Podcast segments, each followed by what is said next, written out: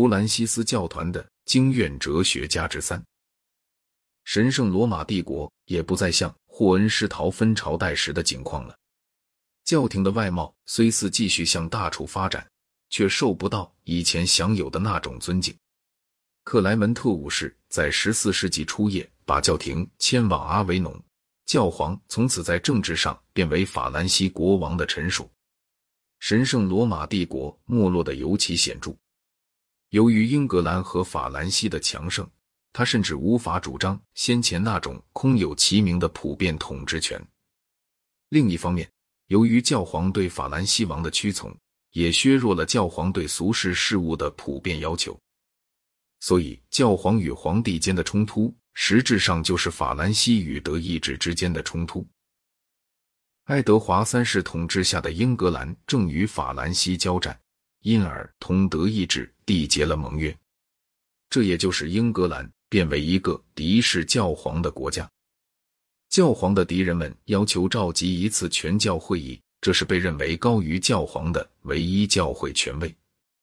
这时，教皇反对派的性质也有了变更，他们不再只是拥护皇帝了，他们特别在有关教会管理问题上带出了一副民主主义的腔调，这曾给予他们一种终于导向宗教改革的新力量。但丁（公元一二六五年至一三二一年）作为一位诗人，虽是一个伟大的革新家，但作为一个思想家，却有些落后于时代。他的著作《君主之论》在观点方面是属于基柏林派的。假若出现于一个世纪以前，倒可能更合适一些。他认为皇帝和教皇都是独立的，并且二者都是因神受命的。在神曲里，他的撒旦有三张嘴，他们长期咀嚼着加略人犹大、布鲁图斯和喀修斯，他们三个都是叛徒。第一个背叛了基督，其余两人背叛了凯撒。但丁的思想不仅就其思想本身来论，即使就其为一个俗人的思想而论，也是有趣的。然而，他的思想却不仅没有影响，而且还臣服的不堪救药。巴多阿人马西戈利欧（公元一二七零至一三四二年）与此相反，创造了一种反对教皇的新形式，皇帝在其中扮演了一个主要具有修饰性权威者的角色。他不仅是奥卡姆的威廉的密友，而且还影响过这人的政治思想。在政治方面，他比奥卡姆更为重要。他认为人民的大多数才是立法者，而这大多数人是有权惩罚君王的。他又将群众主权的理论应用于教会，并且在群众中包括了俗众。各地应该成立包括俗众的地方宗教会议。并由他们来选举代表参加全教会议。只有全教会议才有权实行破门处分，并对圣经做出权威的解释。这样，所有信徒在决定教义时便都有一份发言权。教会不该有属事的权限，未经市民同意不得施行破门处分，而教皇也不能享有特权。奥卡姆没有达到马西戈利欧那样高的水平。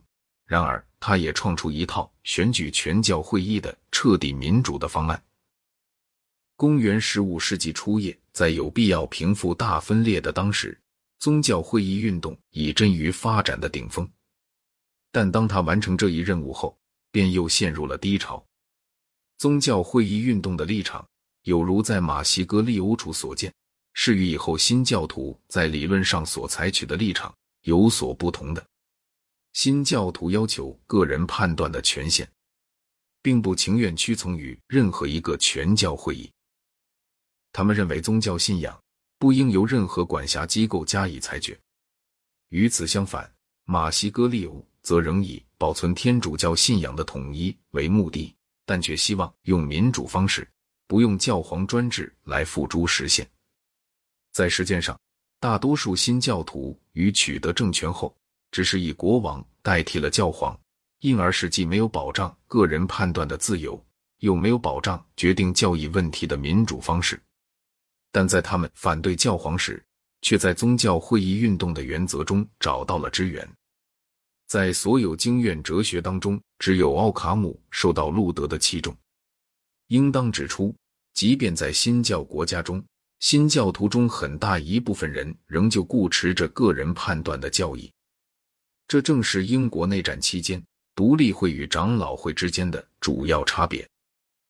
奥卡姆的政论性著作是用哲学论辩题材写的，对于不同命题做了正面和反面的论证，也有时静不下任何结论。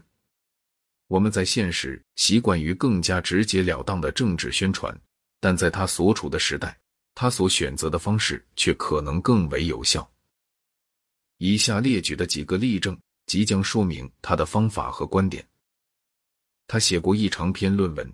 题名为《关于教皇权力的八项问题》，其中第一个问题是一个人能否在教会与国家二者中成为合法的至尊；第二个问题，俗界权威是否直接起源于上帝；第三个问题是教皇有无权柄把俗界统治权赐给皇帝或君主；第四个问题是朱选帝侯所进行的选举是否给德意志王以充分的权利。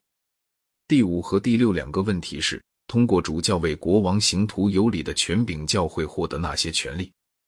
第七个问题是：为一个不合法的大主教所主持的加冕礼是否有效？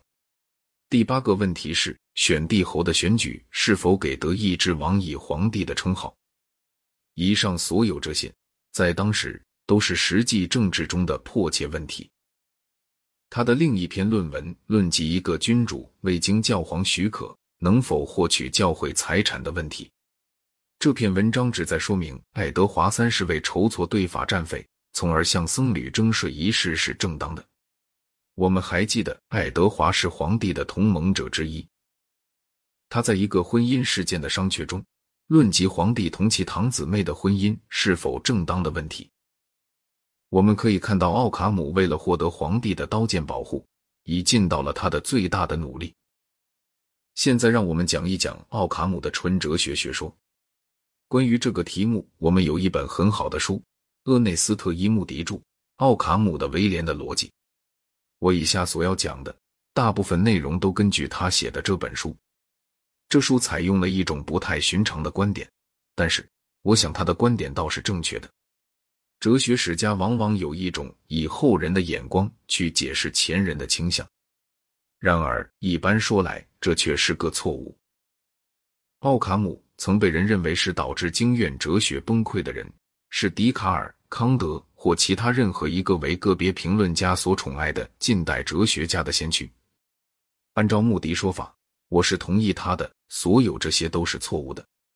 他认为奥卡姆最关心的是在于恢复纯粹的亚里士多德，使之脱却奥古斯丁和阿拉伯人的影响。这在很大程度上也还是圣托马斯的目标，但如我们所见，弗兰西斯教团僧侣却比奥卡姆还要紧密的一直追随着圣奥古斯丁。